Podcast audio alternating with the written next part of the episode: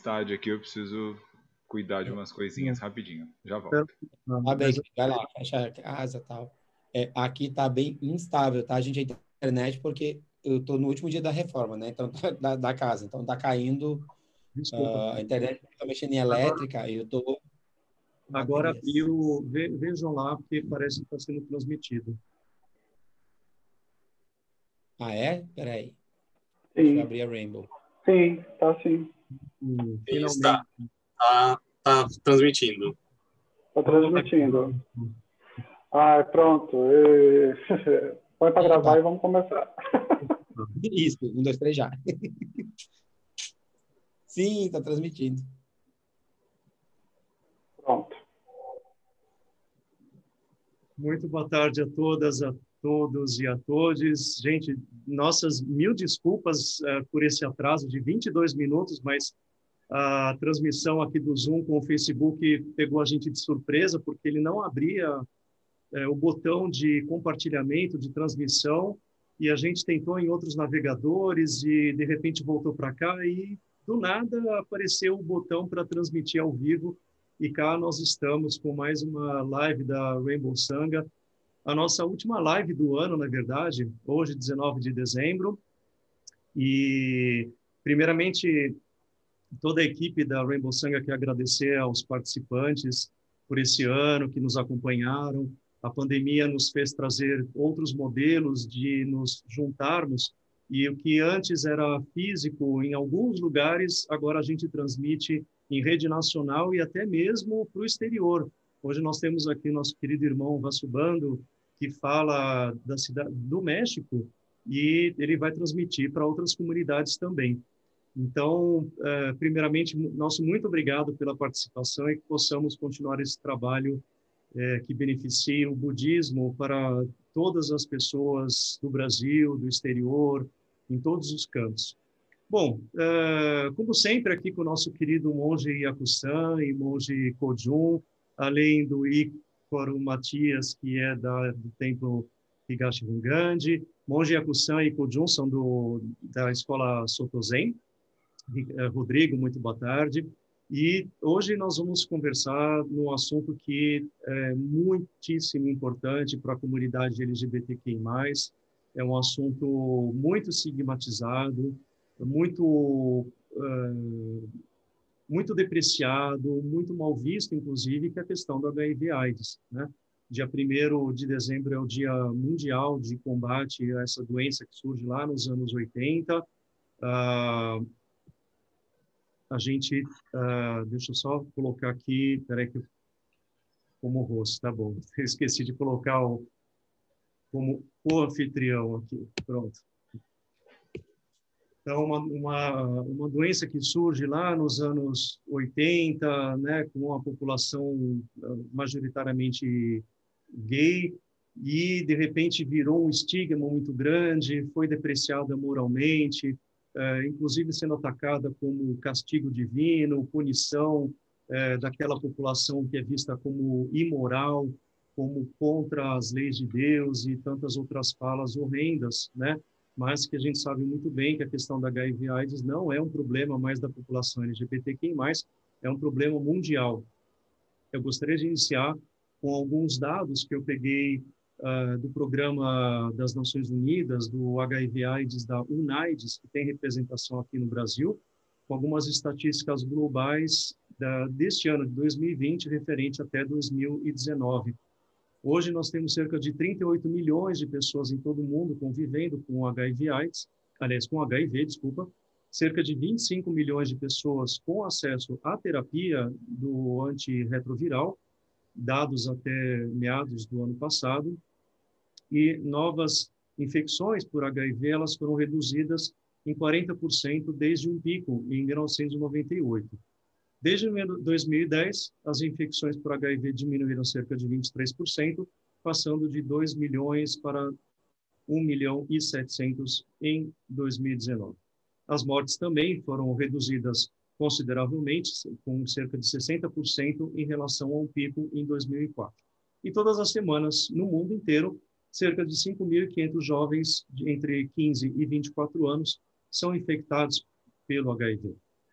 Nós, é, depois que terminarmos a live, vamos disponibilizar é, lá na nossa página no Facebook um boletim do Ministério da Saúde com mais estatísticas, porque é um assunto muito amplo para ser falado. É, os números estão correlacionados aos mais variados parâmetros de gênero, de etnia, de países desenvolvidos ou subdesenvolvidos, por condição social, entre outros. Né?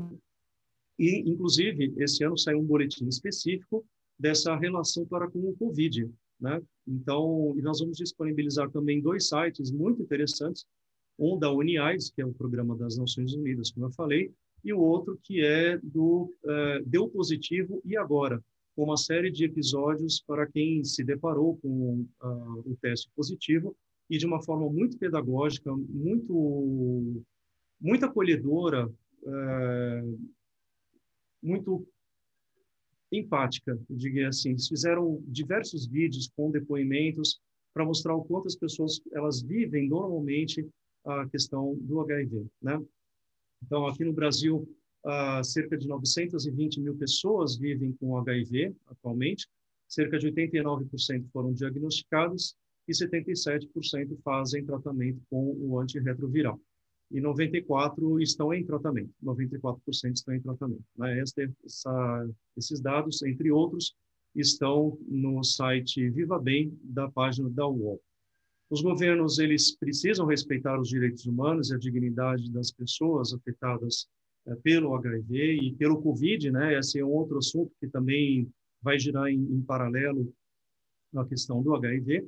Né? E as experiências aprendidas com a, a, epidemia do HIV, ele pode ser muito bem aplicado também à questão do COVID, né?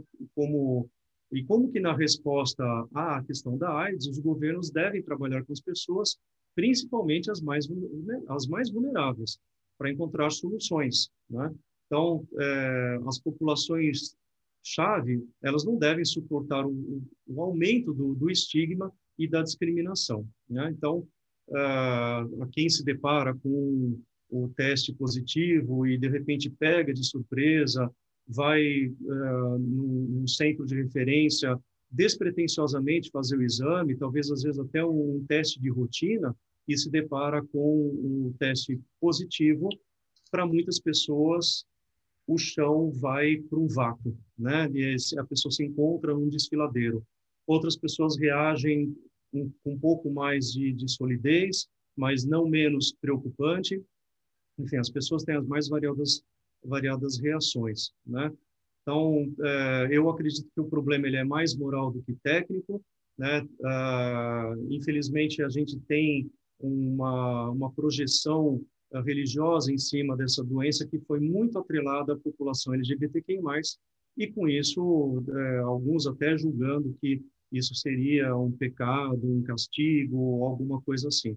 A gente viu essa semana ou semana passada que teve uma suspensão dos contratos, né, uh, de, de, exames do, do, HIV e pelo SUS, porque foram foram vencidos os contratos, né, a, a empresa que faz a, os exames e a, a gente vê o governo do presidente voltando a atacar os programas de políticas públicas de saúde com relação ao HIV. Né? A gente sabe muito bem que o nosso presidente não tem simpatia nenhuma pela população LGBTQI+, e deve, suponho eu, imaginar que, já que esta é uma doença deles, eles que se resolvam, ou eles que procurem curar da, do jeito que eles conseguirem ou conviver com isso, já porque eles que provocaram isso. Né? Infelizmente, a gente pode se deparar com falas assim. Bom, sem mais delongas, eu queria passar é, dois olhares aqui, um da área da saúde mental, com o nosso querido monge Pojun, e o monge Yakusan dentro da saúde, da, como médico de família, como é, médico clínico, né? Então, gostaria de deixar o espaço para vocês. E façam suas perguntas lá no nosso bate-papo no Facebook, aos que estão aqui presentes também, sintam-se à vontade para fazer perguntas e nós debatermos este assunto.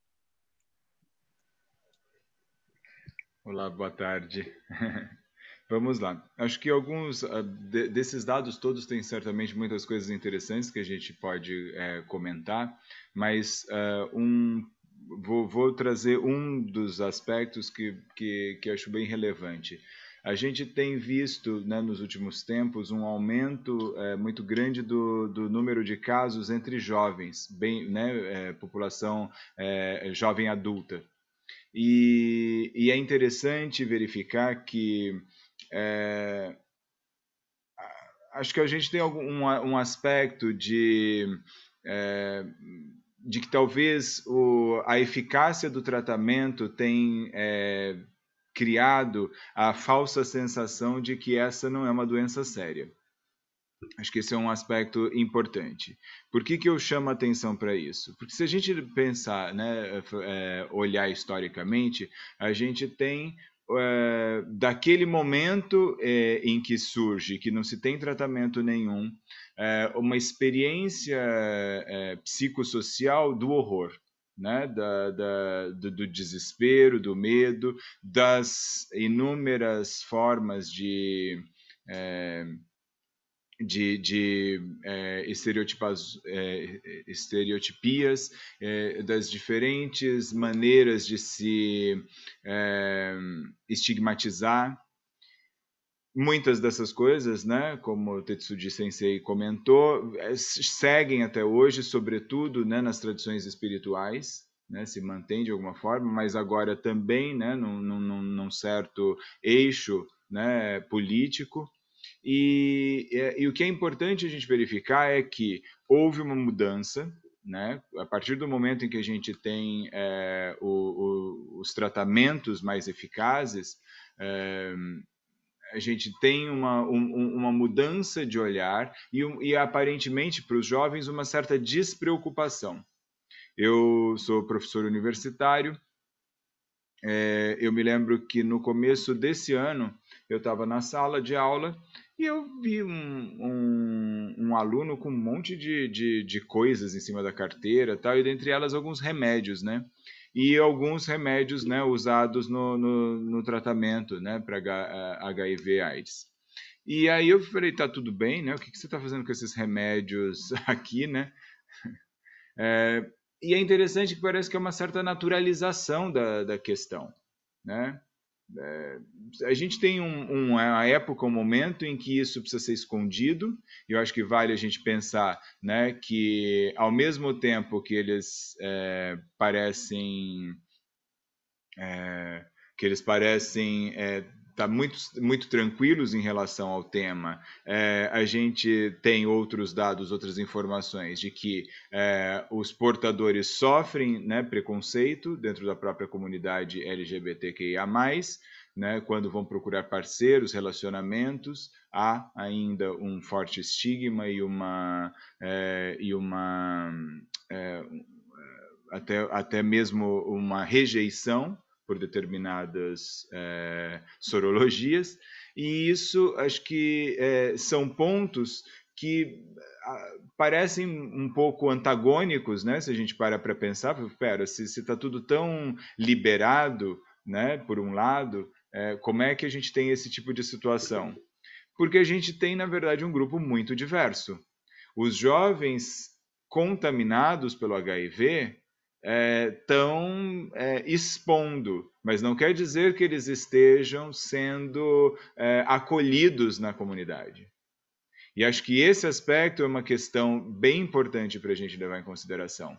É, a, a, gente tem, é, esses tempos eu estava assistindo um filme é, bem antigo, né, assim, dos anos 90, enfim, eu não sei se vocês conhecem, chamado A Vida em Preto e Branco. É, Pleasantville é o nome em inglês. E, e é interessante porque é, a, a, história né, é uma questão né, de, né, do, do, do, desejo, do, do olhar para si, enfim. E aí né, são dois irmãos que vão parar num, num, é, num é, seriado antigo de TV, daqueles que a gente conhecia, chamado Papai Sabe Tudo, coisas do gênero. Acho que a maioria das pessoas que está aqui nem deve conhecer isso, não tem essa referência. Mas antigamente existia isso, umas coisas assim de valores familiares, essa coisa muito tradicional e tal. Bom, o que interessa nessa história é que chega um dado momento do, da história, algumas pessoas vão ficando coloridas na história. E, e aí é uma, vira uma, um certo desconforto, porque tem os, os, que são em preto e branco e os que são coloridos. Claro que tem questões morais, né, valores, isso tudo está envolvido, e isso que é interessante na, no filme. E, e, isso me lembrou muito essa questão que a gente está conversando, porque de repente a gente tem pessoas infectadas, né, é, coloridas, e pessoas em preto e branco que discriminam os coloridos.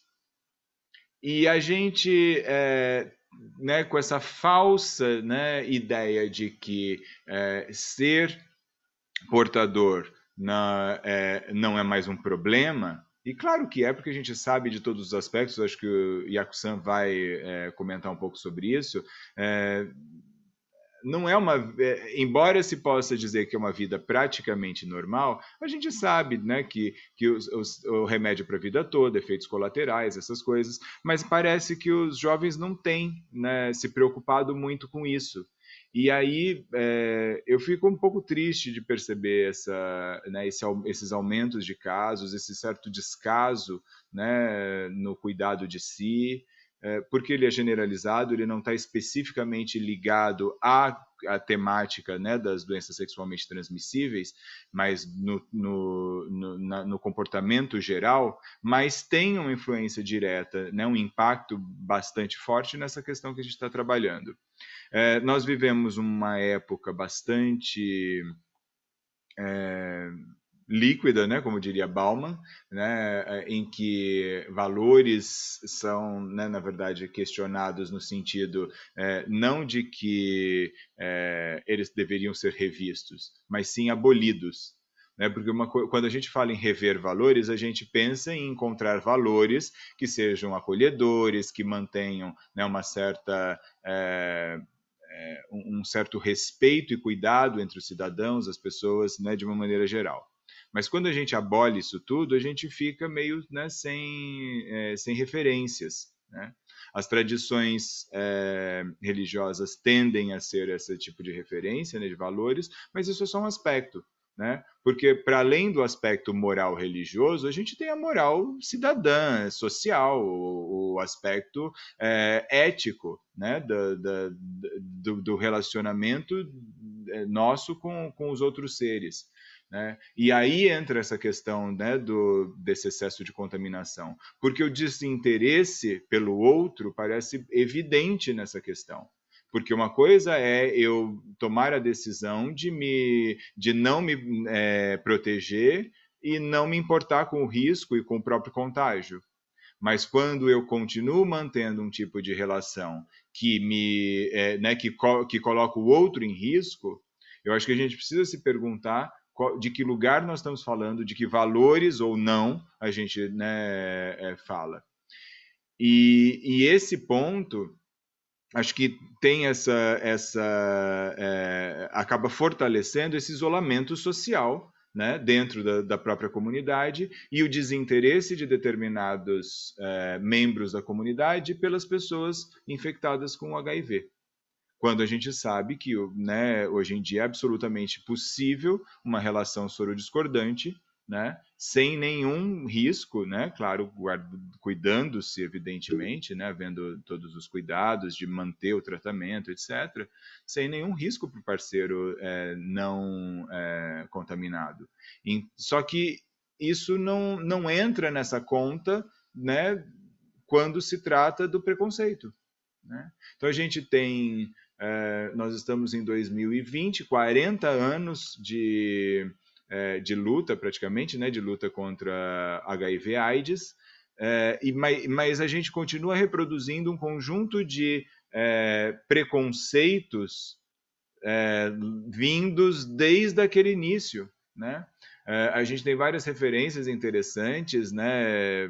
Para quem quiser né, ter uma ideia, algumas até bastante teatrais, bem interessantes, que é aquele Angels in America, né, uma série que a HBO fez há muito tempo, e eu acho que é bem interessante, porque não fica no peso, né? Nós tivemos uma, uma época, uma, uma década, quase duas décadas de filmes trágicos sobre o tema, né?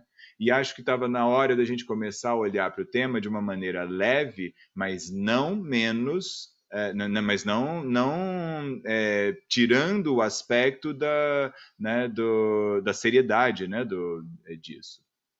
Então, acho que é, são questões que eu acho que a gente precisa é, levar em consideração e eu convido né, é, todos aqui né, para refletir junto comigo. Acho que essa, esse aspecto do, do, é, né, do, de um certo isolamento que também se estabelece a partir do momento que se descobre o diagnóstico, alguns né, na contramão né, desses que parecem não estar tá nem aí, né, como a gente costuma dizer, é, também por outro lado se fecham, né, e aí a gente é, né, pelo medo de, de, contaminar outras pessoas, porque né, se sentem inábeis né, na, no, no, próprio relacionamento, é, enfim, nas mais diversas situações. Então, é, nós temos pontos bastante diversos para esse mesmo tema dentro da mesma comunidade. Os que, né, como eu falei, os que não estão nem aí se contaminaram e até com práticas sexuais de contágio, né, que também é um aspecto que a gente sabe que existe, né, propositalmente, é, aqueles que se isolam, aqueles que, que têm preconceito com os é, soropositivos, né, e, e o, esses jovens todos que parecem é, colocar o assunto meio à margem e não trazer a, a questão né, é, ou, ou, a devida preocupação para o né, tema. Então, são essas é, esses questionamentos que eu coloco aqui para a gente poder começar a refletir aí. Ótimo, muitíssimo obrigado, monge Kojun, por seu olhar de psicólogo e como monge budista, né? E essa naturalização que você comentou, ela se tornou muito problemática, né? Porque com a questão da, dos medicamentos e as pessoas não se preocupam com outras é, DSTs, inclusive, né? É complexo. É, queria é, colocar alguns pontos aqui, dando é, prosseguimento daqueles, daquelas estatísticas, né, antes de passar a fala para o Monge Yakusan. Mas, assim, lembrando que o Brasil é um país referência no mundo em tratamento e pesquisa sobre a questão da HIV. Né? O SUS ele garante o tratamento gratuitamente para todas as pessoas, baseadas em três pilares, que é a universalidade, a integridade e a equidade. Então, o Brasil, nesse ponto, ele, ele é um grande exemplo. Né? A cidade de Santos, com a prefeita Thelma, foi, uma da, foi a primeira cidade a, a ser uma expoente no tratamento da questão da HIV. Eu digo isso porque eu sou dessa cidade e eu lembro da, da época, é, como é uma cidade portuária, então o trânsito de, de marinheiros, navegadores, a questão da prostituição, então, foi uma cidade que eclodiu a questão do HIV na época, né? E, por conta disso, se tornou, né, ao longo das pesquisas. É, lembrando também que o Brasil é, protege as pessoas é, positivas com uma lei, a Lei 12.984, ela é prevista como crime para qualquer tipo de discri discriminação, difamação ou injúria para dentro de uma área de trabalho, de escola, difamação social, etc e é resguardado, é válido a pessoa que é positiva a se resguardar, a resguardar a informação a respeito de se ela é positiva ou não dentro do seu ambiente social, trabalho e escola, né? Então, queria passar agora a palavra para o monge Yakusan, que como médico clínico, em paralelo, possa nos trazer uma luz, é, inclusive dentro da população trans também, né? Querido, o que você tem para nos contar hoje? Muito bem, muito obrigado, é uma alegria uh, estar aqui mais uma vez e falar de um tema que para mim é muito caro, porque além de ter atendido muito tempo, eu fui gestor, né? Eu gerenciei um programa de STAs no município da Grande Porto Alegre por algum tempo e tive a oportunidade de atender em linha de frente população soropositiva na ausência de uma das nossas infectologistas do programa. Então, aprendi muito nesse período, é um período de, foi um período de aprendizado muito rico e eu sigo atendendo algumas pessoas, né? Só que vai ser o que eu vou fazer aqui, na verdade, vai ser um recorte mais histórico do que médico por si. Por que, que é importante falar disso? É importante falar uh, desde quando o HIV foi descoberto nos anos 80, né? Foi em 81, para ser mais exato.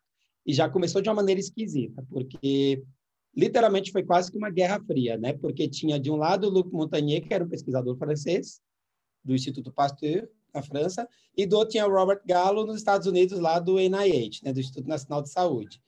E literalmente isso rendeu briga. E essa briga ela custou milhares de vidas. Porque só uh, vejam que o primeiro, uh, os primeiros casos surgiram no final dos anos 70. E foi bem no boom pós-revolução sexual, que as pessoas estavam mais libertas, pós-Stonewall, inclusive, aí trazendo para a questão LGBT, porque, inclusive, a cada década, uma das letrinhas foi meio que culpabilizada. E aí é, é meio perigoso isso, é importante a gente desfazer isso. Uh, bom, nos anos 80, para quem é mais, né, quem tem mais idade, quem viveu essa época, ficou meio que óbvio que, né, infelizmente, era chamado de câncer gay, peste gay. Então, era o G e o T, travestis e transexuais, que super sofreram pelas questões da Igreja Católica, pelas questões das diversas outras, uh, pelos movimentos moralistas, assim, né, que, que culpabilizaram, além dessa briga de vaidades entre dois institutos, um nos Estados Unidos e outro na França.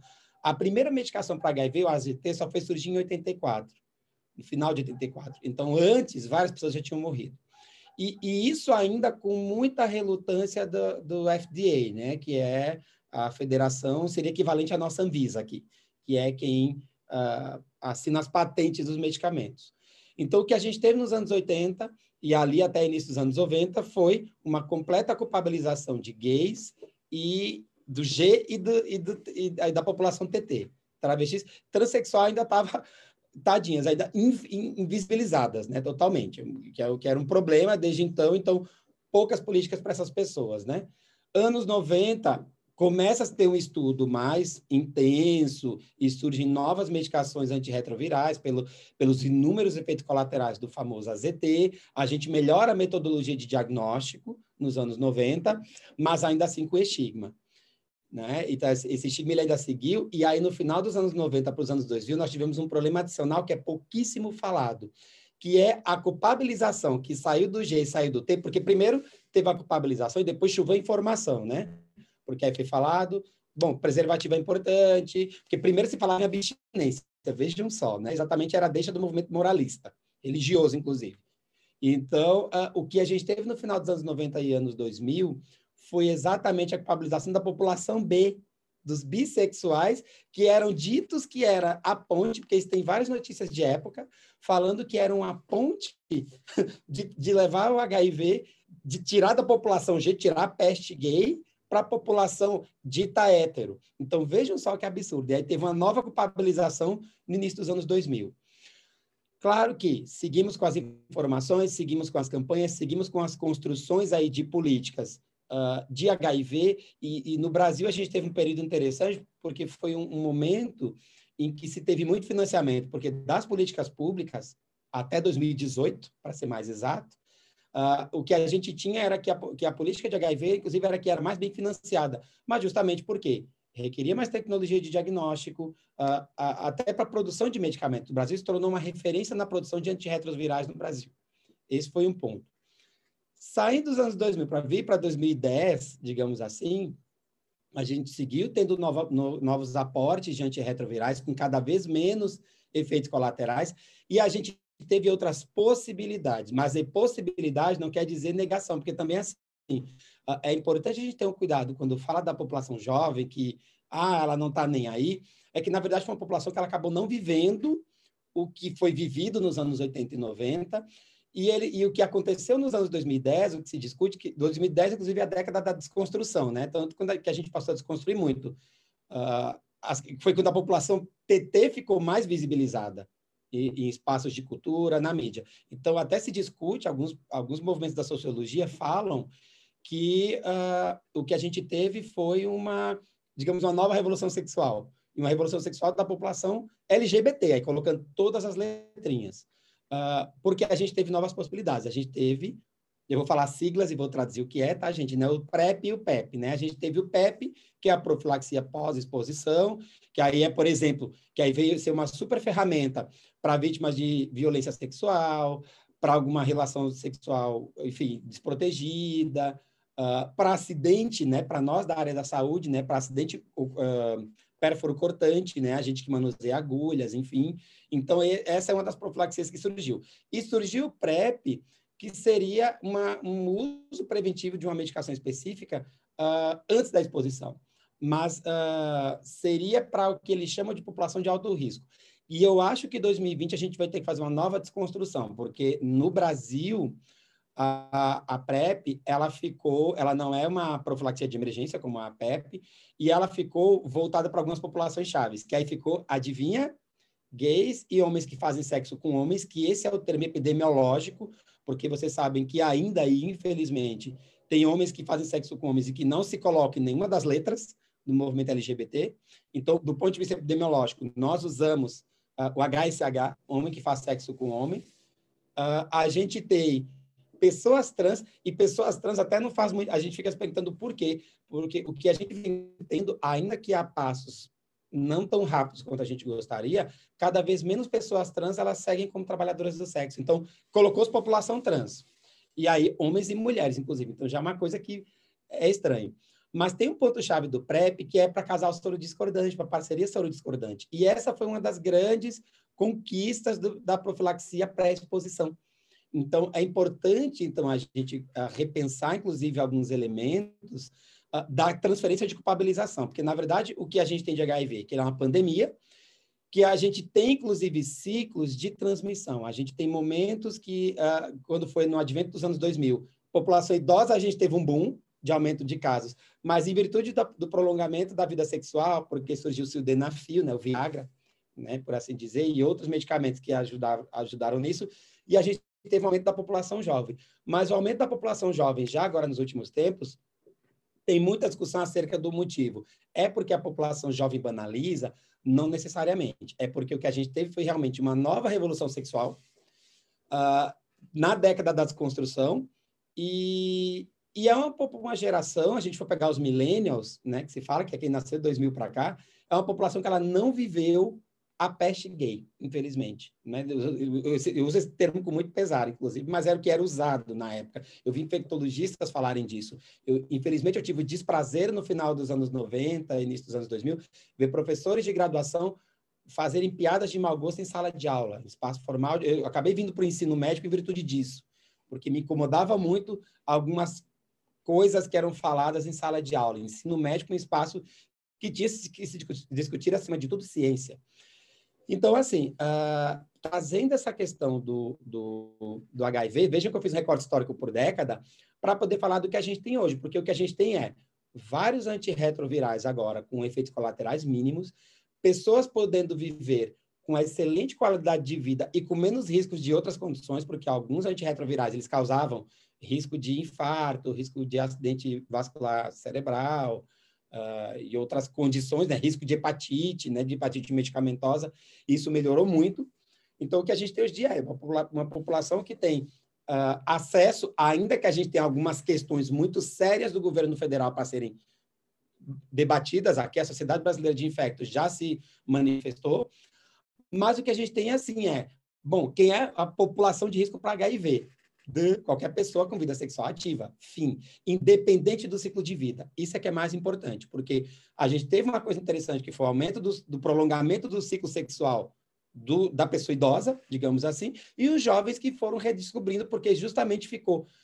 Não é que é mais fácil, mas digamos que, que, que o LGBT ficou mais em evidência nas últimas décadas, ainda que tenha a questão de violência e tenha todo o movimento extremista do outro lado, mas a população LGBT ela ganhou a cultura, né? Tem um seriado maravilhoso que eu recomendo que todos vejam, que tiver Apple TV, que é o Visible, que conta toda a história do movimento LGBT dos anos 50, gente, de quando era dito que todo gay era comunista. Primeira existia fake news desde aquela época, até chegar hoje em dia, onde tem, por exemplo, seriados e produções que 90, 95% da produção é de pessoas trans, inclusive. E era falando de pessoas trans de uma maneira não estigmatizada. Então, eu acho que talvez o nosso grande papel como budista, já que a gente adora falar de não eu, né, é justamente tirar esses euzinhos quando o assunto é HIV. Eu acho que informação e saúde é importantíssima, mas também tomada de decisão compartilhada com as pessoas é importante, porque, por exemplo, só para dar um exemplo, para talvez terminar minha fala e a gente seguir discutindo, uh, quando eu falo da profilaxia para a exposição do PrEP, Uh, e, e, quando eu foco em casais sorodiscordantes, ou seja, que é um casal que é soro positivo e um que é soro negativo, tem casais que preferem seguir usando preservativo. Há casais, estou falando de casais homoafetivos até casal hétero, tá? uh, casal que prefere seguir usando preservativo, e tem casais que não, eu vou aderir à PrEP, enfim. Então, é questão de poder de escolha. Então, é interessante a gente ter essas possibilidades hoje em dia. Existe, sim, uma discussão acerca da banalização, é que, na verdade, essa discussão da banalização ela foi em cima da desconstrução, inclusive, da, do HIV, porque o HIV, por muito tempo, ele era considerado IST, uma infecção sexualmente transmissível, né? a gente não chama de doença mais. A OMS pediu para mudar essa terminologia, porque doença, uh, ela às vezes pode ser gerada internamente, como câncer, né, uma mutação genética, e HIV, ele necessariamente ele é uma infecção, ou seja, vem de fora, digamos assim, né? não é gerada no próprio corpo. Então, uh, o que a gente teve é que era uma IST e deixou de ser IST para virar uma doença crônica transmissível, como, é, como são as hepatites. O que, que a gente tem de IST hoje em dia? É sífilis, gonorreia, esses outros nominhos aí que se conhecem. Então, talvez por essa mudança do próprio paradigma do nome, do, do, da classificação do HIV, é que ficou com a cara de banalização. Mas não é banalização exatamente, é só porque mudou a cara, mas claro, o que a gente, como profissional da saúde, segue fazendo é, gente, informação não quer demais, é, por mais que seja uma doença crônica transmissível que dê qualidade de vida, né, se puder não ter, melhor, e, obviamente, seguir discutindo práticas de sexo segura e, e usar todos os dispositivos hoje em dia que a gente tem de profilaxias, né, pré e pós-exposição, mas, acima de tudo, a gente realmente quebrar o estigma do, da pessoa soropositiva, porque o tema da nossa conversa é sorofobia. E isso é uma coisa que ainda está, infelizmente, muito internalizada dentro da população LGBT, e eu vou trazer para o G. Porque, ai, desculpa, gente, como começou no G, a culpa é do G, desculpa. Está muito dentro do G ainda, falando a coisa do estigma, de rotular aquela pessoa, até de eu já ter visto, por exemplo, situações de, de pessoas que eu atendi, de, de pararem, por exemplo, de frequentar certos espaços, porque eram rotuladas, assim, uma pessoa uh, solteira, por exemplo, sei lá, que ia para um, ah, um bar, para uma boate, uh, era rotulada, assim, era, era, quase como um carimbo, né? E aí eu digo, gente, espera aí, Uh, isso aconteceu nos anos 80. Por que, que a gente está replicando isso hoje? Então, que a gente tenha esse cuidado de, já que estamos falando em desconstrução, que assim como a gente está tá tendo todo um esforço de desconstruir gênero, desconstruir identidade de gênero e, acima de tudo, desconstruir orientação sexual para que todos os seres tenham o direito de existir somente, Uh, ah, para o HIV seja a mesma coisa, que a gente realmente se liberte desse estigma. Eu estou fazendo minha culpa da população G, mas isso também vai para a população em geral, que ainda tem totalmente uh, ignorância acerca do, uh, do próprio HIV, né, gente? Eu atendo pacientes que ainda são muito, ainda tem, acham que tem questão de transmissão, por exemplo, por fomites, por objetos. Vocês vejam bem, né? Uh, vale salientar uma coisa aqui, né, que o Ícaro da nossa produção lembrou, que a população lésbica, isso é verdade, nos anos 80, uh, a população lésbica ela deu todo o apoio uh, no final dos anos 80 ali para a população LGBT, população gay, GLS na época, né? E, e foi, eu lembro, eu vou pegar especificamente os Estados Unidos, teve a Associação Nacional de Mulheres Lésbicas, elas que inclusive foram as maiores provedoras de informação em saúde foi quem, inclusive, foi fazer protesto na porta do Instituto Nacional de Saúde, levando, inclusive, primeiro pedindo pressa na aprovação de antirretrovirais. E o segundo ponto, distribuindo preservativos e dando informações uh, para desgosto e raiva de pessoas dos movimentos moralistas da época. Então, eu acho que, assim, a palavra-chave que eu queria deixar hoje era desconstrução, desconstrução tanto, por exemplo, a história foi se reconstruindo acerca dos diagnósticos e, da, e, das possibilidades terapêuticas, mas a desconstrução do estigma, né? E é maravilhoso exatamente essa lembrança da população lésbica, que, que foi quem que deu principal suporte né, no, na, no ápice da pandemia. Então, era um pouco isso, eu fico à disposição para dúvidas. Vejam que eu fiz um recorte mais histórico do que uh, médico, por si só, do que trazer terminologia médica, trouxe uma ou outra, e a gente segue para conversar. Muito bom, brigadíssimo, Monge Yakusan. É, é importantíssimo trazer essas falas e acho que a, a Rainbow Sangha, é, apesar da nossa comunidade ela ter uma temática religiosa, mas ela tem um envolvimento com a questão do social e transmitir essas informações, uma vez que nós estamos no mês de combate, né? Na verdade, não é só esse mês, ele tem que ser todo dia. Aliás, tem que ser horário isso, né? Na, no menor da da, das possibilidades, se prevenir, né? Usar preservativo, é, enfim, é, combater isso o tempo todo. A questão das drogas também, a gente fala muito do sexo, mas a questão da, do compartilhamento de seringas também, a gente criou uh, dentro da sociedade um estigma, como o Yakusan falou, né, é, doença gay lá no passado, e as novas gerações não viram cenas é, do caso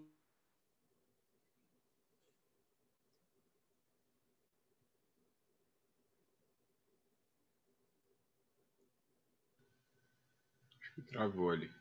Ah, foi é, né? Tá. Acho que o Jean travou. Fiquei É, confuso. acho que tinha sido eu. Achei que tinha Eu sido falei, eu. porque tô, tô vendo todo mundo se mexendo, só ele não. É, eu também fiquei cuidando disso. Continua, gente. Isso, a gente segue conversando. Bom, segue em streaming, né? Conjun Sensei, alguma coisa a falar enquanto já não vem? Eu achei bem interessante o que você eh, trouxe, né, as informações que você trouxe, inclusive em relação ao aspecto, eh, ao aspecto do, eh, da, da população jovem, né, com relação à liberação eh, sexual, porque é um dado interessante. Porque se tem essa liberação sexual, eh, o, o, por que, que ela precisa vir acompanhada do, desse certo descaso com relação à, à seriedade da, da, né, da, da infecção. Porque por mais que, como a gente estava falando antes, né, por mais que a gente tenha um tratamento, e, um, e, e, no nosso caso no Brasil, né, o privilégio de termos no Sistema Único de Saúde todo o tratamento oferecido e, e muito bem é, acompanhado, é, o que será que faz essa, essa meninada parecer não ter muito interesse em, em, na proteção? Né? A gente às vezes pergunta, será que faltam, é, é, falta informação, divulgação? Porque, bom, a gente que é mais velho viu o, todas as campanhas né, na televisão, eram maciças as campanhas né, nos anos é, 80 não tanto, mas nos anos 90 foi muito forte, né, mesmo nos anos 2000. E a gente não tem visto mais né, essas campanhas. Será que isso é, faria diferença? Sim, sem dúvida, eu acho que sim. É, porque, infelizmente, o que a gente teve de uma maneira muito triste, eu falei até 2018, porque o que se teve foi, inclusive, o fechamento, né? Da, existe uma, uma toda uma política uh, do Ministério da Saúde, como eu falei, a área, era a área que tinha, inclusive, maior aporte financeiro na, na, ao longo das décadas, e o que teve, em virtude de várias questões governamentais, foi que essa política ela foi, foi extinta, na verdade. A política, todas as informações acerca de HIV elas foram extintas, porque, inclusive, já teve verbalização do próprio presidente dizendo que, uh, já, já dizendo que, que, cogitando a possibilidade de não pagar mais antirretroviral. Isso foi dito, está na imprensa para quem quiser ver. Então, é uma coisa muito complicada. Mas trazendo para a população jovem nessa questão do porquê, o porquê as pessoas não aderirem, é que assim, ó, tem uma coisa importante aí, vou, vou, vou trazer bem para a questão do budismo, que é a questão do ser humano, né? Uh, se a gente seria a mesma discussão que a gente teria do porquê mais da população brasileira tem uh, sobrepeso, né? Por que as pessoas não se exercitam tanto? Por que, que as pessoas não se alimentam de maneira saudável? E aí o saudável tem um conceito que a gente ficaria horas aqui discutindo. Então, talvez entraria nisso, né? Uma das ferramentas que a gente usa em saúde é a entrevista motivacional, inclusive emprestada da psicologia. Mas é importante levar que motivação vem do outro. E atualmente a, a geração, a geração, os millennials, como eu digo, uma coisa interessante que eles têm é uma, é uma necessidade maior de tomada de decisão compartilhada. Não é uma coisa falar assim, ó, ah, não quer usar, e, e aí a gente fala, é desinformado, não quer. Não, na verdade é uma questão que envolve poder de escolha. Vide exatamente as discussões que envolvem feminismo, que envolvem outros elementos das meninas, né? Meninas de que bom, que maravilha, meninas cada vez mais empoderadas uh, acerca do, do machismo, né? Porque, por um lado, tem esse, esse movimento maior de uma juventude que protesta mais, tem um movimento também mais moralista, né, rugindo mais, digamos assim, né, o machismo, a própria sorofobia. Mas essa questão do porquê não ter tanto acesso implica em outros elementos como gestação na adolescência, enfim. Então, na saúde o que a gente faz é sair um pouco desse lugar para sim fornecer informação e, acima de tudo, fornecer poder de decisão conjunto, porque uh, também entra aí muito entre nós saúde acontece muito a, a história do ah, por que, que aquela mulher teve seis filhos tendo uma renda familiar tão baixa? Então, entra nesse mesmo lugar. Então, o que a gente fez foi, não, peraí, vamos conversar com essa pessoa, entender o contexto, entender o quanto de informação que chegou. Mas eu acho que sim, era importantíssimo a gente retomar algumas discussões e campanhas ah, que, enfim, que ficaram uh, invisibilizadas. Né? População soropositiva, infelizmente, e no Brasil, e eu falo isso com todas as letras, de 2018 para cá, elas passaram a ser invisibilizadas de maneira muito infeliz. Sim, concordo plenamente. A Jean Sensei entrou de volta. Por favor, continue suas, suas é, reflexões, a gente não Sim, conseguiu. Eu estava falando exatamente falando de... Exato, estava falando do Cazuza, ter falado do Cazuza, né, Jean? Eu acho alguma coisa assim. É, eu acho que hoje não é o meu dia cibernético, porque eu não conseguia transmitir ao vivo. Depois meu computador simplesmente desligou do nada. Sim, o que eu queria lembrar, é, estava falando do Cazuza, Fred Mercury, né? É, é, que assim, à medida que as gerações vão se é, se substituindo, né, nas suas percepções históricas, é, existe uma tendência a gente esquecer aquilo que não é, é vivificado nas nossas mentes. As imagens dos anos 80, com as pessoas chamadas, com perdão do termo, mas é necessário falar para a gente voltar na época, as pessoas aidéticas que eram chamadas com as suas imagens horríveis né, na, nos hospitais. É, no filme da Hebe Camargo, teve um, um, um, assistente dela, né, que ela vai visitar no hospital, e então estava bem na época da, do, do ápice da, da transmissão.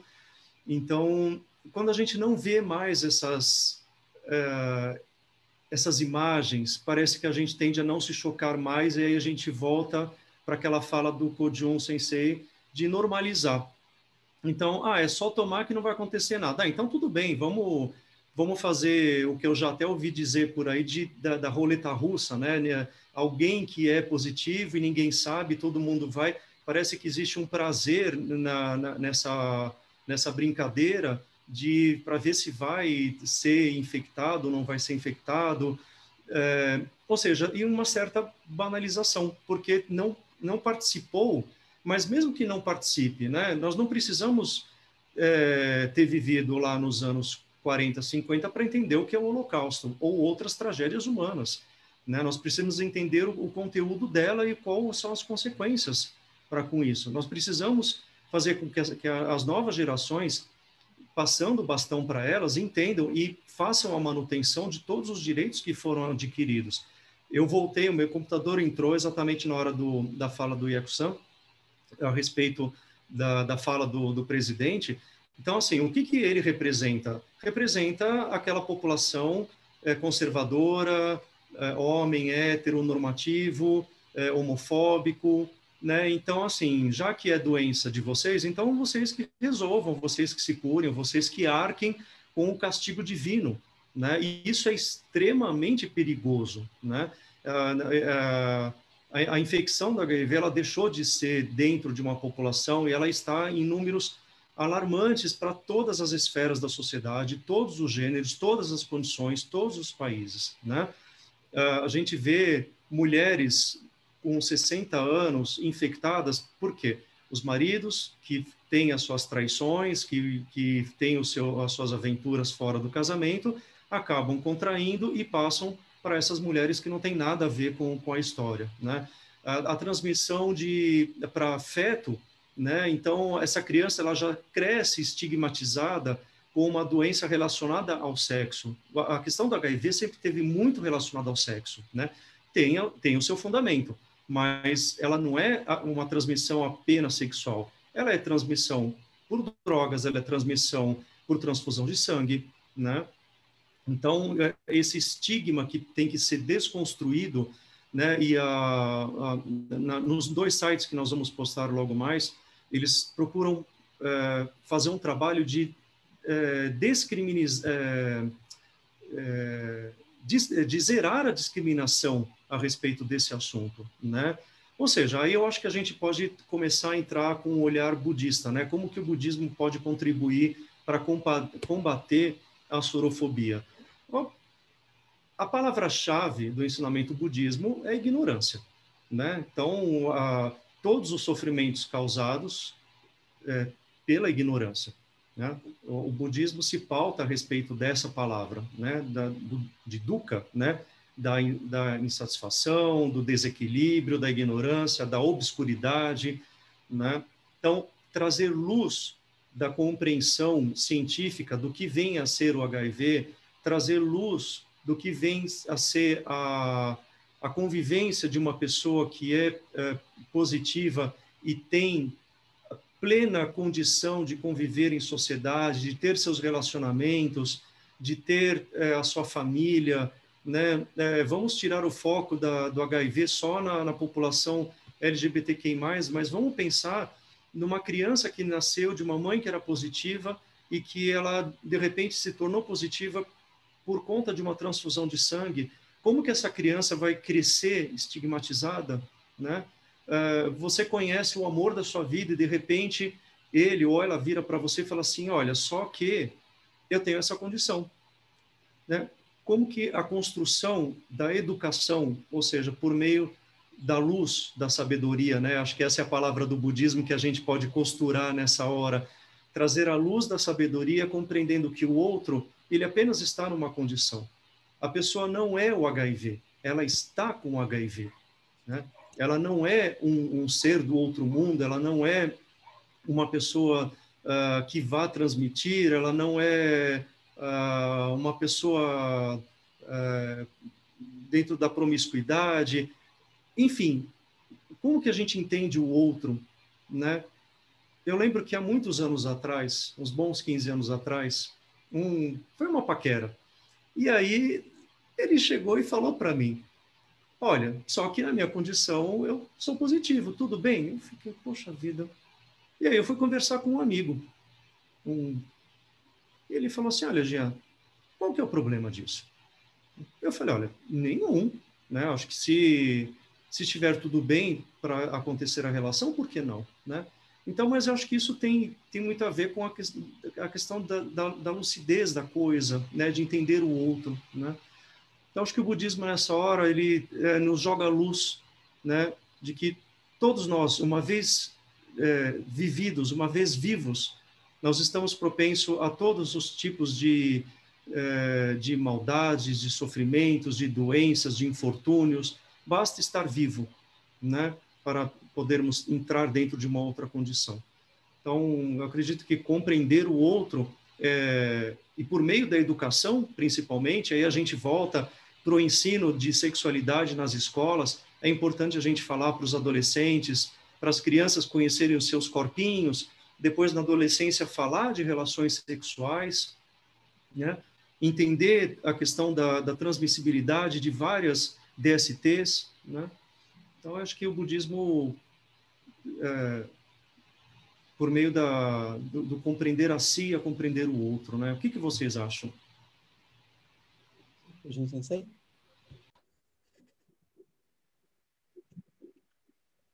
Estava desligado aqui. É, acho é, bem interessante levar em consideração que é, essa esse aspecto né, da ignorância tem tudo a ver, de fato, com, uh, com a ideia de trazer uh, luz ou, ou visibilidade para certos aspectos. É, que a gente estava comentando né, agora há pouco. Por exemplo, é, melhor é, possibilidades de é, acesso à informação, que esse acesso à informação é, possa, de repente, ser por meio de campanhas ou mesmo de orientação? Será que quando é, os jovens, é, independentes de serem do, é, né, da população LGBTQIA+, né, quando, elas, quando essa população começa a a, a se né, a, a, exercitar sua sua sexualidade? Será que uh, né, os consultórios médicos enfim estão preparados para orientá-los a respeito dessas questões? Será que o fazem? É, claro a gente está falando de novo do aspecto né, mais é, técnico vamos dizer assim. Mas isso porque eu acredito muito que o, a nossa prática né, como budistas é sobre isso, é sobre conhecer clara e amplamente as coisas como elas são, ter acesso à informação, né? É, a, a, gente poder saber onde é que a gente está se metendo, né? Quando a gente fala né, da, da sexualidade de maneira geral, é, né? Mas sobretudo dessas questões que, né? No caso é, do que a gente está tratando hoje, porque é interessante que a gente é, é, leve em consideração que é, se é, a nossa prática é sobre realizar sabedoria, né, compreender as coisas amplamente, é, ela, é, a, a, gente vai ter que combater a ignorância. E a ignorância em todos os níveis. Né? A, na nossa existência comum, né, no, no dia a dia, essa, essa ignorância precisa ser combatida. E não é só a ignorância da falta de informação, mas a ignorância da não compreensão de determinados aspectos, da, da, da, do não, é, da não é, percepção clara né, do que, que cada atitude, cada decisão individual interfere no coletivo ou mesmo na vida do outro, né, no, no parceiro, porque aquele, por exemplo, que que eh, pratica um, um, ato sexual sem, eh, sem uso de preservativo, sem nenhum tipo de tratamento, e óbvio que esteja contaminado, e, e que saiba disso, e que deliberadamente faça é, essa prática sem, sem, é, sem nenhuma proteção, sem que o outro saiba, é uma questão ética né? Ética no sentido budista mesmo, né? Porque você expõe o outro a uma, sim, crime, sem dúvida, mas, eh, né? Puxando para a questão é, budista, é, é, é uma questão. Como é possível, pensando nos preceitos budistas, que eu agisse dessa maneira com uma outra pessoa? Né? Porque a gente pode falar de vários preceitos é, né, que, que estão em xeque aí né, a questão do entorpecimento, pensando né, no entorpecimento de uma maneira mais ampla, né, o entorpecimento mental pela, pela desinformação, né, é, a questão do, do, do, desrespeito né, com relação à sexualidade, a maneira como né, bem se relacionar. Quando a gente pensa né, é, que os votos do Bodhisattva são os votos de, de, não fazer o mal, fazer o bem, fazer o bem a todos os seres, como é que eu fico nessa, nessa condição? Né? Porque não importa se tem tratamento, se o tratamento é eficaz. É, uma, é, é um problema de saúde. Eu condeno o outro a ter que tomar remédio. E se ele não, né, se ele não sabe, estou né, usando essa, essa hipótese, é, sem que ele tenha feito essa escolha. Uhum. Ele vai passar o resto da vida tendo que tomar é, medicações sem que ele pudesse ter a chance de escolher se ele queria isso ou não. Uhum.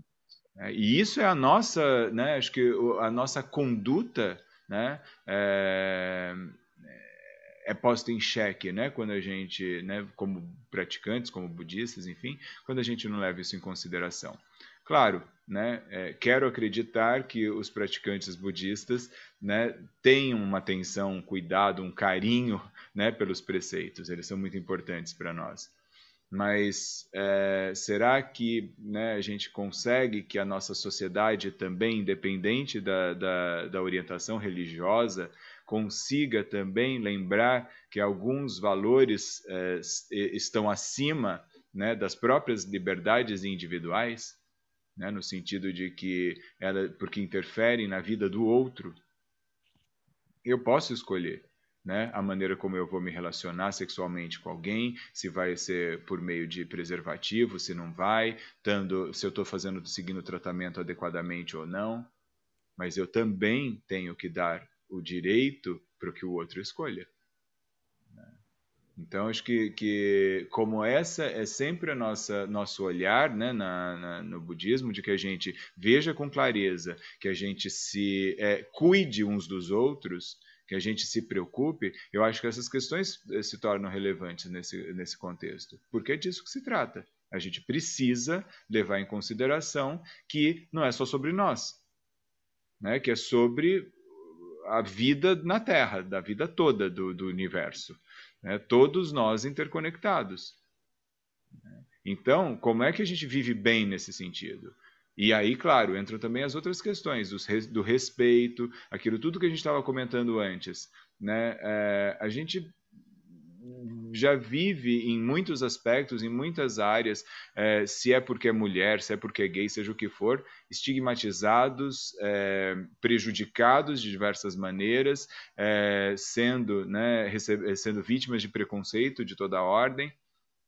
E a gente ainda vai né, dentro né, de, de, uma comunidade, continuar propagando esse mesmo tipo de, de, é, é, de é, problema e de, de peso que, que, que ela, a própria comunidade já sofre? Então, além do preconceito da comunidade, a gente tem dentro da, da comunidade o preconceito contra um grupo específico. Será que isso é realmente humano? Não estou nem falando budista, humano. Então, acho que essas reflexões são importantes para a gente, né? Sim. Yaku-san, por favor. Não, eu estava pensando aqui, não, eram algumas, algumas questões acerca da, da sorofobia e uh, eu acho que foi legal vocês falarem da ignorância, mas uh, aí eu vou levar agora para outra ponta da ignorância, assim, a ignorância da sociedade como um todo, né? Saindo da nossa esfera, da esfera da, de, da LGBT, a esfera dos jovens, vou levar para a sociedade, né?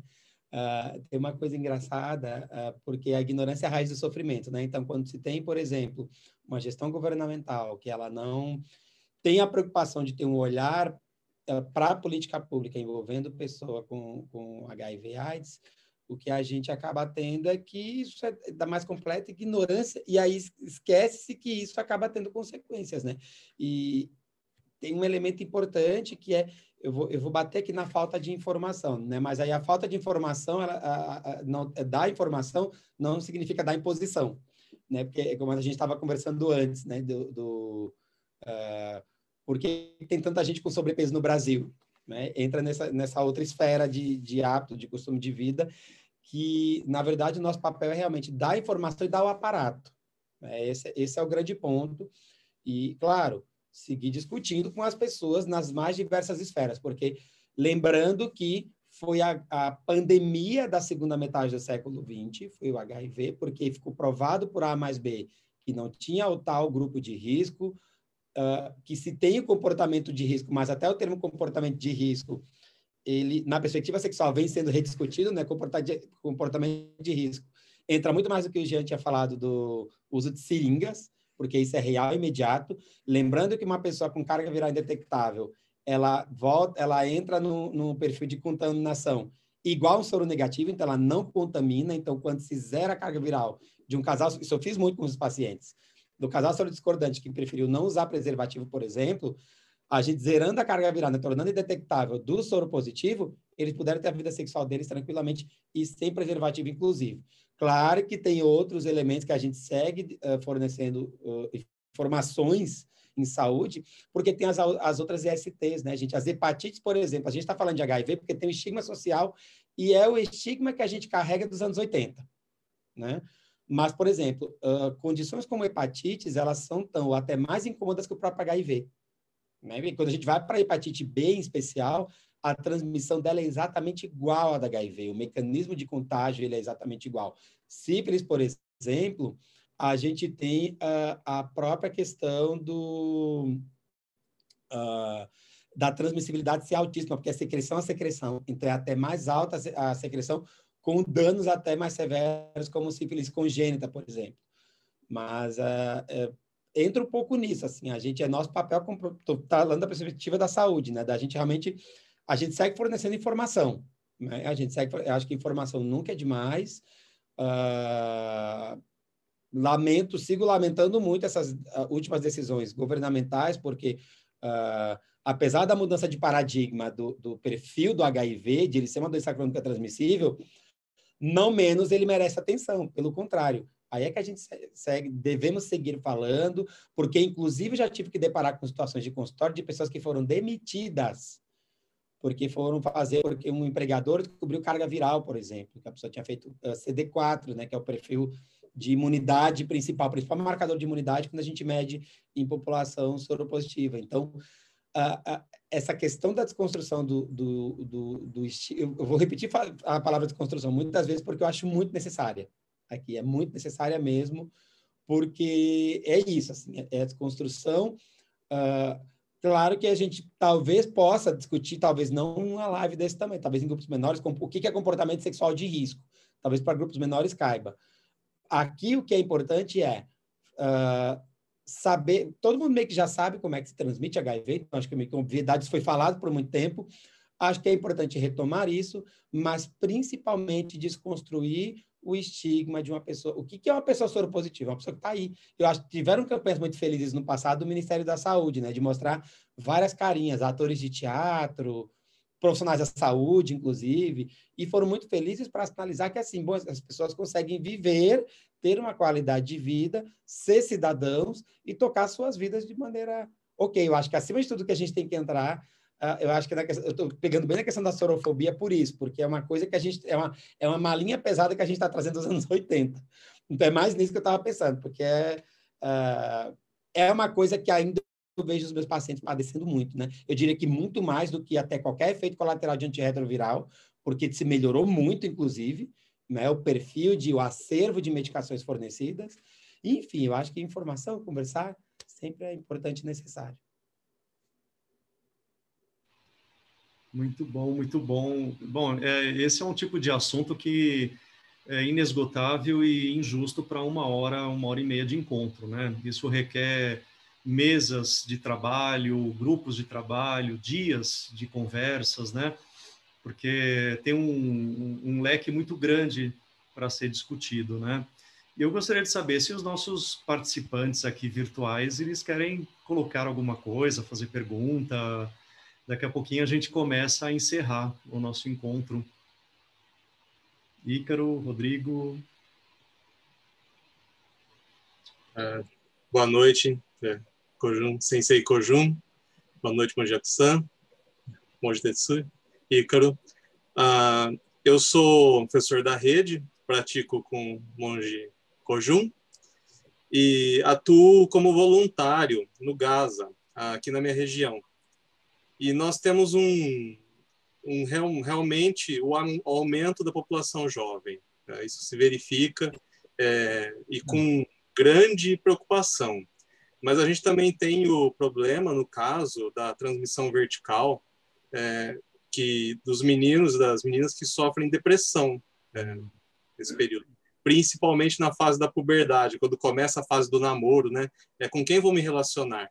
E isso gera muita angústia e realmente eles abandonam o tratamento por conta disso. E o que a gente tem feito, tentado, é a proposta do acolhimento, né?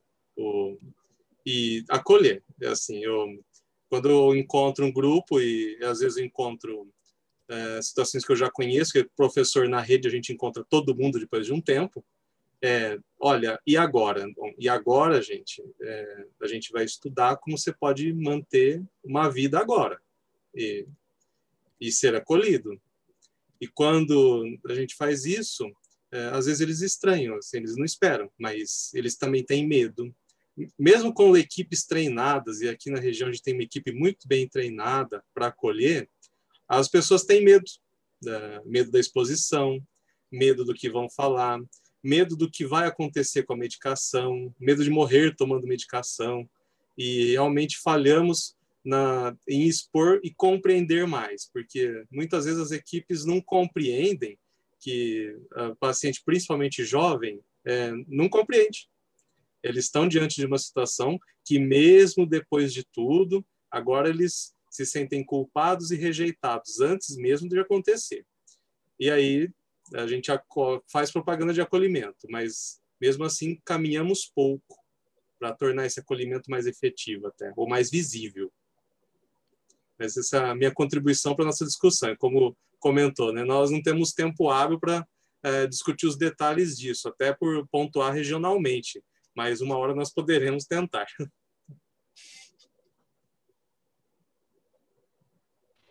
Muito bom, obrigado, Rodrigo. Muito obrigado. Ícaro? Perguntas do Facebook? Sim. Oi? Do Facebook? Não, que eu queria saber se tem perguntas do Facebook. Eu não estou vendo.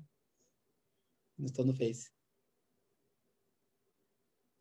Não, não teve perguntas. É... Felipe agradecendo por trazer esses debates e reflexões. O Rafael colocou o seriado Pose, que fala sobre o que se trata do HIV nos anos 80 e 90, cheio de protagonistas trans maravilhosas. É... Yuri perguntou se algum de nós somos soropositivos. E a Nivalda Cerato, muito triste a falta de vontade do governo em relação ao tratamento das pessoas portadoras de HIV e o sistema de tratamento psiquiátrico e psicológico também. Esses são os nossos comentários. Ícaro quer colocar alguma coisa? Não? Sabe que outro dia, é, numa mesa de conversa, eu recebi a provocação de um amigo falando assim: se você, é, dentro das.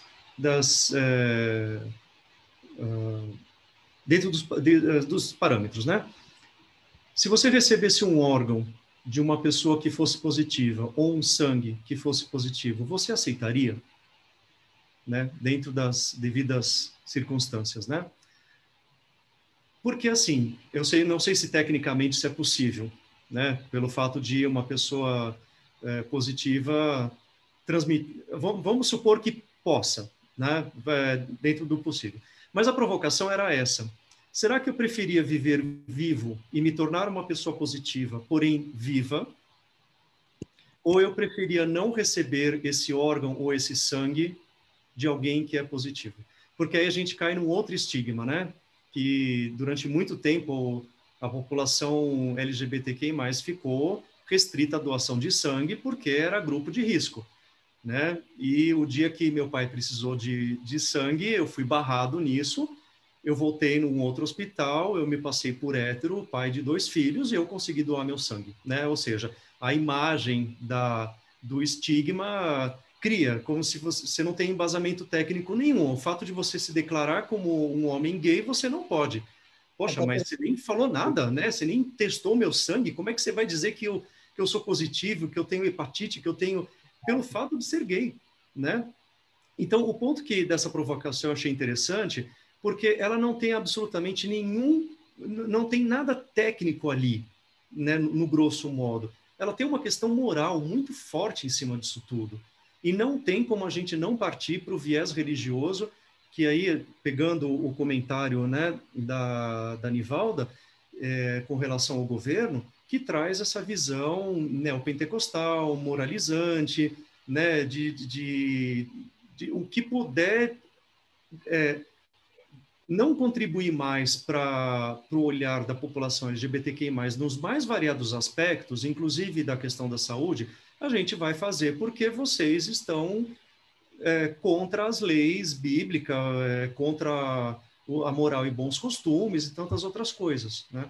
Então, achei interessante essa provocação na, nessa conversa, porque, da mesma forma, você namoraria ou você casaria com um grande amor que você encontrou na sua vida, mas ele ou ela é positivo, né? Você receberia o sangue de uma pessoa positiva, sendo que você teria que viver numa nova condição sendo positivo, né? Ou receber um órgão né, uma transfusão de órgão, né? O que vocês acham dessa provocação? Eu acho interessante essa ideia, porque é, a gente precisava de um amadurecimento né, da, da sociedade em relação ao tema. Uhum. É, por que não? Né? É, entre salvar a sua vida e ter que tomar né, os remédios, né? É, Mas é, é interessante porque é, é, é, só pelo viés do preconceito que essa que, que, a resposta é negativa nesse caso, né? Porque acho que o Yakusan tem melhor lugar de fala nisso, mas eu fico pensando que clinicamente falando, né? Claro, você pode ter o, o algum tipo de contágio. Nem sei se isso é possível, porque afinal de contas a gente tem, talvez seja, mas é, a gente tem, é, geralmente, provavelmente seriam pessoas indetectáveis, né, com carga viral indetectável. Mas, é, Yakusan, diga melhor para a gente, por favor, nos esclareça. Mas acho que é interessante porque acaba sendo mais um dilema moral Sim. do que efetivamente é, médico, de saúde, uma questão de saúde. Porque se a gente tem, uh, né, se fosse em outros tempos que a gente não tivesse tratamento, faria sentido né, uh, negar. Uh, agora, tá, eu, eu vou morrer. Minha vida depende de uma doação de um órgão. E, a un... e o único disponível é de um soro positivo. Por que não? Sim. É, acho que é boa, muito boa essa reflexão. Gostei disso. Yakusan, por favor, nos ajude com relação a esses detalhes técnicos que eu não sei. Vamos lá. Questão técnica. Vamos falar de políticas de saúde pública. Uh, como não está dizendo, uma política de saúde pública, ela tem, ela, o, o caráter dela, dela, tem que ser essencialmente técnico. Então, assim, no Brasil não é possível uh, um soro positivo ainda doar órgãos, ainda, eu disse, pela questão de política pública, porque, enfim, isso envolve uma série de implicações teria que ter uma série de documentos, inclusive legais, para a pessoa assinar. Isso implica também onerar o sistema, então tem uma série de questões da perspectiva pública, estou falando da, enquanto política pública. Uh, já tem pesquisas em vários locais do mundo, até porque vocês já, já devem ter visto, inclusive na Alemanha, principalmente, onde se conseguiu uh, retirar o vírus, digamos assim, de todos os reservatórios do corpo. Então, isso no futuro, a médio e longo prazo, vai ser possível receber o órgão de uma pessoa que era então soro positiva, mas que teve, se tornou soro negativa, porque já temos registros na Alemanha, tem um na Austrália, se eu não me engano, agora recentemente. Então, no Brasil, vou trazer para a nossa realidade, na perspectiva técnica, não dá, mas é mais por essa questão de política de saúde pública, porque é, é, é, e não é só para HIV, tá, gente? É para as hepatites. Lembrar que é, a, são tanto que no sistema público de saúde são quatro testes que são feitos em conjunto inclusive. E estou falando do mínimo aqui, que é HIV, as hepatites B e C e sífilis. Sífilis tem a facilidade de ser curável, né? consegue uh, reduzir sorologia, fica tudo ok. Hepatite B e C tem um caráter mais parecido com o HIV de ser doença crônica transmissível, ou seja, ela segue com o indivíduo até o fim, já que não tem ainda uma cura formal do ponto de vista de, de, de discussão, de, oferecida cientificamente mas uh, é um dilema ético que seria que vai ser interessante a gente fazer a médio e longo prazo, sim. E eu acho que é interessante a gente começar a falar do porquê não. A questão de ter relacionamento, gente, assim, ó, uh, o que eu mais tenho é casal soro discordante, tanto de meu convívio pessoal, como de pessoas de, da comunidade que eu, enfim, que eu pratico, como de consultório. Então, assim, uh, o porquê não ele já existe na verdade, é porque sim, é sim porque sim, eu diria, porque são cidadãos, são pessoas que, inclusive, têm natureza Buda, acima de tudo. Vamos falar de budismo. Soroposhi tem natureza Buda. Buda, quando falou de todos os seres, gente, ele não falou assim, gay para lá, sapatão para lá, bi para lá. Ele, ele, não colocou em caixinha. A gente é que se coloca nas caixinhas, desculpa. É uma questão bem simples. Então, é porque sim, gente, porque são cidadãos, são pessoas que pagam impostos. Uh, e aí a gente tem que sair desse lugar perigoso, que é de ficar tentando achar causas e condições de por que uma pessoa é soropositiva. Vamos fazer isso para a Covid. Uhum. Eu tive Covid. Vamos lá, quero que me culpem agora. Uhum. Sabe? Então a gente tem que sair um pouco desse lugar do, do, tentar ficar. Ai, vamos fazer a rota, falar um nome feio, tá, Jean? Vou fazer, vamos fazer a rota de com quem essa pessoa trepou para um, vamos ver de onde é que ela catou o HIV. Então, uhum. isso é muito perigoso. E eu estou falando até entre nós a saúde, porque teve por muito tempo gente que fizesse isso. Existia, gente, o conceito de promiscuidade de livro, que era assim. Vou falar bem para vocês, tá? Uma coisa que eu estou abrindo da área da saúde. Ah, com quantos parceiros o senhor a senhora teve nos últimos seis meses? Sim. A minha cara de quem ia perguntar isso. E o conceito de promiscuidade era acima de X Filho, acabou. Em era de aplicativo, de Tinder, de Grindr, de etc., acabou isso. Promiscuidade é um conceito moral. Existe sim a discussão de comportamento sexual, mas assim, vamos sair desse lugar que é muito perigoso. Então, é, eu acho que a, a minha proposição aqui, eu estou brincando com, com isso, mas é uma questão mais afirmativa mesmo, do porquê sim, porque essas pessoas estão aí, elas existem, elas lutam por direitos, tem uma discussão histórica muito bacana, né? Eu que tive o privilégio de conviver com pessoas da militância soropositiva. Quando eu trabalhava uh, atendendo uh, só pessoas soropositivas na política de STA do município aqui perto, uh, era maravilhoso conversar com essas pessoas, porque eles falavam, olha só, tem uma série de direitos que a gente conquistou historicamente e que, enfim, vem fazendo uma discussão e a gente está falando de nós, né, nós soropositivos, nessa população falando especial, porque, na verdade, está falando também da sociedade, está falando da sociedade como todo, lembrando que acabou o grupo de risco, gente, não é Covid, né? acabou, não tem, o, a, se discute comportamento de risco, e comportamento de risco se discute um a um. Eu até posso ter eh, campanhas estimulando o uso de condom, né, de preservativo, mas a discussão é um a um. Porque sexualidade, gente, é um tema absolutamente amplo, prática sexual absolutamente ampla. Então, né, enfim, uh, são reflexões muito boas, eu acho que o pessoal trouxe do grupo, e aí vale fazer um parêntese, gente, fugindo um pouco do assunto do HIV, para concluir, porque tem a ver com uma coisa que aconteceu comigo esses dias. Quando a gente fala de um determinado assunto, gente, não é, é porque a gente é, ou porque a gente tem isso, tá? Por que, que eu estou falando isso? Uh, eu falei de um tema chamado uh, falando de saudade, e, e, era uma frase da Monja Coen, acharam que a Monja Coen estava doente. Esses tempos eu coloquei uma citação de um autor sobre suicídio, e perguntaram para mim em box: o senhor está bem? Está querendo conversar? Eu falei, gente, eu não estou querendo me matar. Eu estou querendo, inclusive porque estamos no mês em que as pessoas mais se matam. Então, setembro amarelo passou, mas estamos aqui. Então, falar dos assuntos, gente, não quer dizer que a gente é o que a gente tem, tá? Tudo bem que a gente está falando da Rainbow Sanga né? E que tem um coletivo LGBT de pessoas que são gays. Mas quando a gente traz outras vertentes de discussão, não quer dizer que a gente tenha coisinha, eu estava fazendo da coisinha, não, tá, gente? Não, não, tem nada a ver uma coisa com a outra. Estou falando isso porque eu vou, vocês vão me ver falando muito por aí de suicídio, de luto, porque eu sou pesquisador em luto. Então, falar em luto não é porque eu perdi alguém semana passada, não. Ou quando eu falar em suicídio é porque eu estou querendo me matar. Não é isso. Uh, são assuntos que a gente tem que falar e HIV é um assunto que tem que sair das sombras porque virou doença crônica transmissível, mas tem um estigma social pesado e vem de décadas. E é isso que eu quero que a gente desconstrua aqui acima de tudo. Excelente a sua colocação. É, dois pontos que você colocou. Um, todos os seres têm a sua natureza Buda.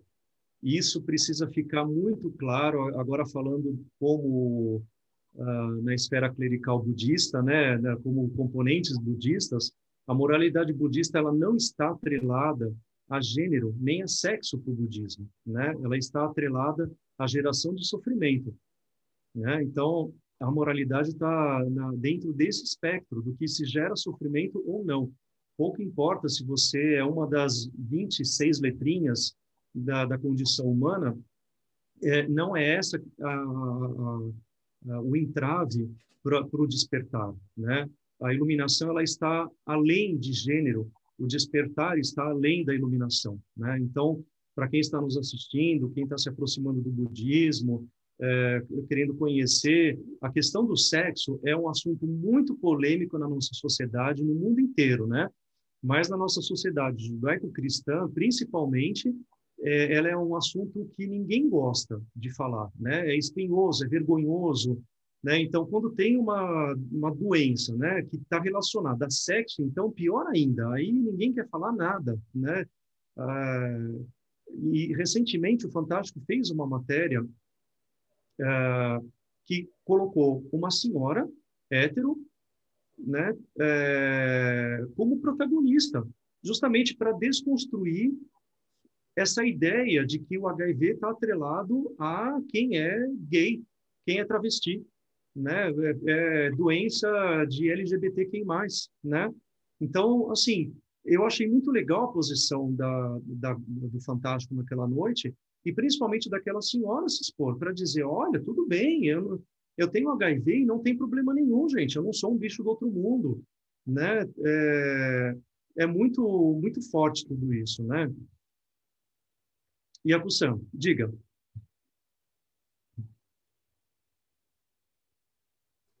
Não, é uma historinha bem em cima do que o Jean Cessei está contando, é uma historinha que eu tenho para contar, no fim, que tem a ver com, com um pouco disso que o Jean Sensei traz, né? Eu atendi uma paciente tempos atrás, uma senhora de 70 e poucos anos, que, nas palavras dela, ela estava viva há mais de 30, uh, ah, e ela recebeu o diagnóstico de HIV. Uh, ah, e nas unidades de saúde, até para vocês entenderem, uh, tem alguns profissionais que são habilitados a fazer o diagnóstico, inclusive, não é só médico, tá, gente? Enfermeiro e uhum. dentista eles dão esse diagnóstico também.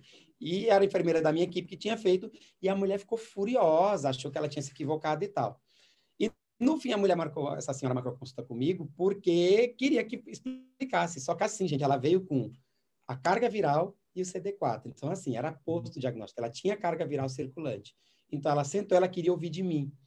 E uhum. eu estava com duas alunas. Então, eu sentei com ela, expliquei, olha só, a senhora tem tal... E ela começou a tentar contra-argumentar. Não, mas eu não tenho um homem há mais de 30 anos, eu sou viúva, daí então foi meu marido, daí, vou, vou, até brinco, chegou a falar assim, vou, vou lá no túmulo xingar ele, e, e, eu, não senhora, calma, vamos, vamos assim, esquece a rota, foi o que eu falei, vamos esquecer de fazer, esqueça essa questão da rota, de quem ou de onde a senhora pegou, vamos falar do uhum. presente. Uhum. O importante é que a gente tem que discutir o tratamento da senhora, existe tratamento, e essa mulher desatou a chorar. Imagino. Eu sempre fui muito cuidadosa com, com minha vida, uhum. ia no, no, médico constantemente, fazer exames ginecológicos e, e, começou a chorar. E aí uhum. começou a chorar, começou a falar umas coisas do tipo: não posso mais pegar meu neto. Gente, eu estou falando de 2019, do ano passado. Não posso mais pegar meu neto no braço, eu tenho um netinho de quatro anos, não posso mais pegar meu neto no braço. Ah, e aí, bem assim, o senhor, por favor, limpa a cadeira aqui, pegue álcool. E, eu, e, a, e a mulher começou a falar tanta impropério, tadinho, no desespero dela, que, que eu parei e só falei assim: Dona Fulana, me dá um abraço, no meio da conversa.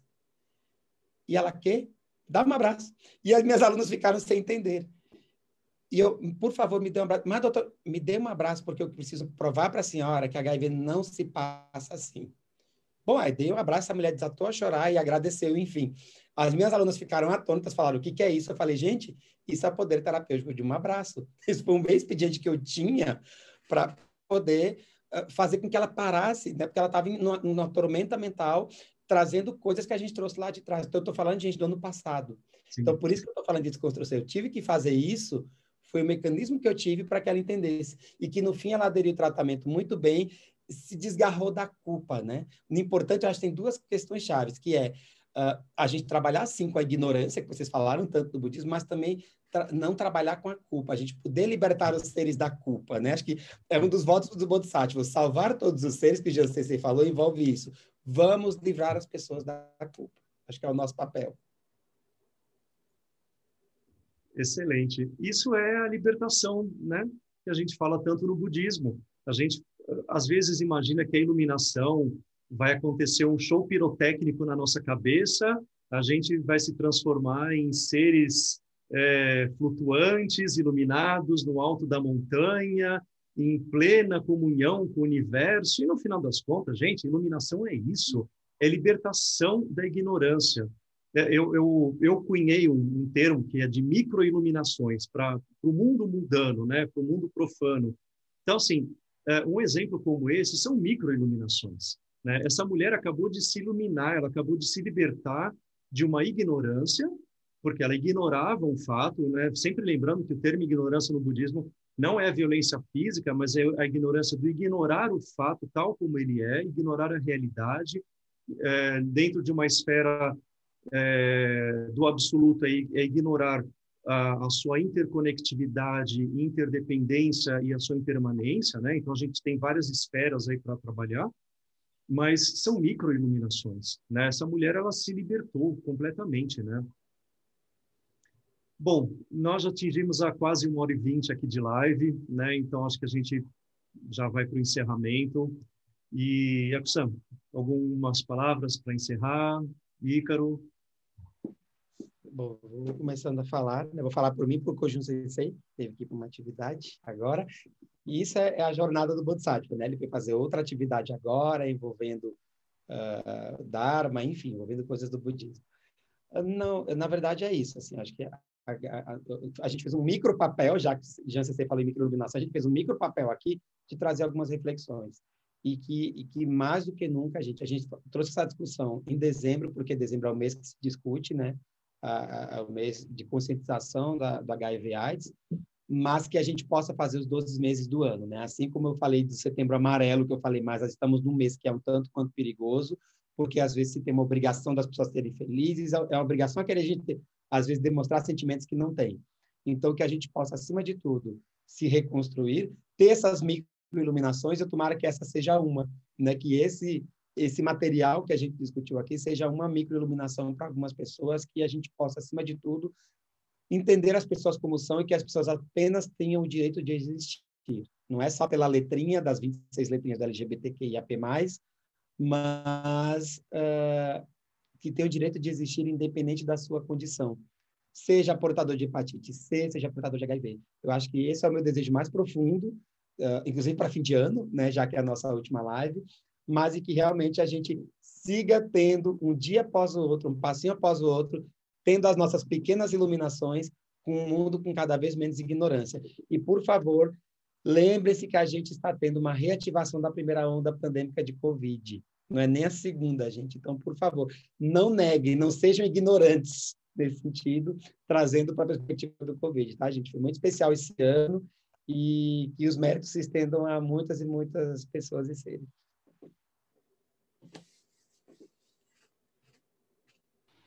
Muito obrigado, querido Yaku-san, Ícaro. Muito obrigado pela presença. A todos que assistiram a gente nessa live, nosso muito obrigado. A todos que nos acompanharam nesse ano, nosso muitíssimo obrigado. Vamos continuar o ano que vem com os, os encontros, uma vez eh, ao mês um encontro interreligioso, um outro encontro será o budismo dentro de um assunto das problemáticas da população LGBTQI+. Uh, a quem se aproxima do budismo agora, como nós falamos, o despertar, a iluminação está além de qualquer gênero, de qualquer condição humana, de qualquer problemática humana. Pouco importa se você é hétero, gay, sapatão, travesti, transexual, pan, positivo, soro positivo, soro negativo, seja lá o que for, né? A iluminação não faz essa separação de pessoas. Por favor, entendam isso. E porque nós vivemos a questão da sorofobia, encerrando aqui com o nosso tema da live, a sorofobia ela está muito mais atrelada a uma questão moral que tem um, um, uh, um cunho religioso por detrás e que nós precisamos desconstruir isso e reconstruir por meio da educação. E aí entra a fala budista que a educação está muito ligada à iluminação. Essa palavra iluminação, às vezes, ela se torna muito batida no jargão budista. Então, eu sempre coloco iluminação barra elucidação. Sabe? Despertar, nós usamos no Zen. Despertar. despertar, né? Despertar é elucidar, é despertar, é acordar, olhar com os olhos do Buda, olhar com a ótica do budismo, né? Então, que nós possamos estender todos esses méritos que foram acumulados por, por essas lives, que elas tenham beneficiado as pessoas e que ainda vão beneficiar, porque elas ficam gravadas lá no nosso canal do YouTube e no nosso podcast, que vocês podem escutar ou assistir novamente quando vocês quiserem. E uh, vamos encerrar então essa nossa live é, com magnitude. Muito obrigado, Monge Akusan, Ícaro, que é o nosso é o nosso produtor aqui técnico que vai ajudando e que possamos retornar o ano que vem com muitas outras ideias. Escrevam para a gente. Se alguém precisar conversar com a gente, nós estamos à disposição. Né? Sintam-se à vontade.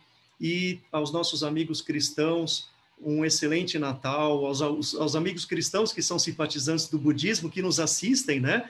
Então, uh, tenham um excelente Natal e a todos um excelente fim de ano, porque esse ano realmente foi desafiador e como o Yaku-san colocou, não, não esmoreçam, porque nós ainda não encerramos tudo isso. E mesmo com a vinda da vacina, a coisa ainda não terminou, né? Precisa, isso ainda vai levar um bom tempo para resolver tudo isso, né? Tá bom? E então, muito obrigado e até o ano que vem. muito obrigado, gente. Uma boa noite, bom fim de semana, bom fim de ano.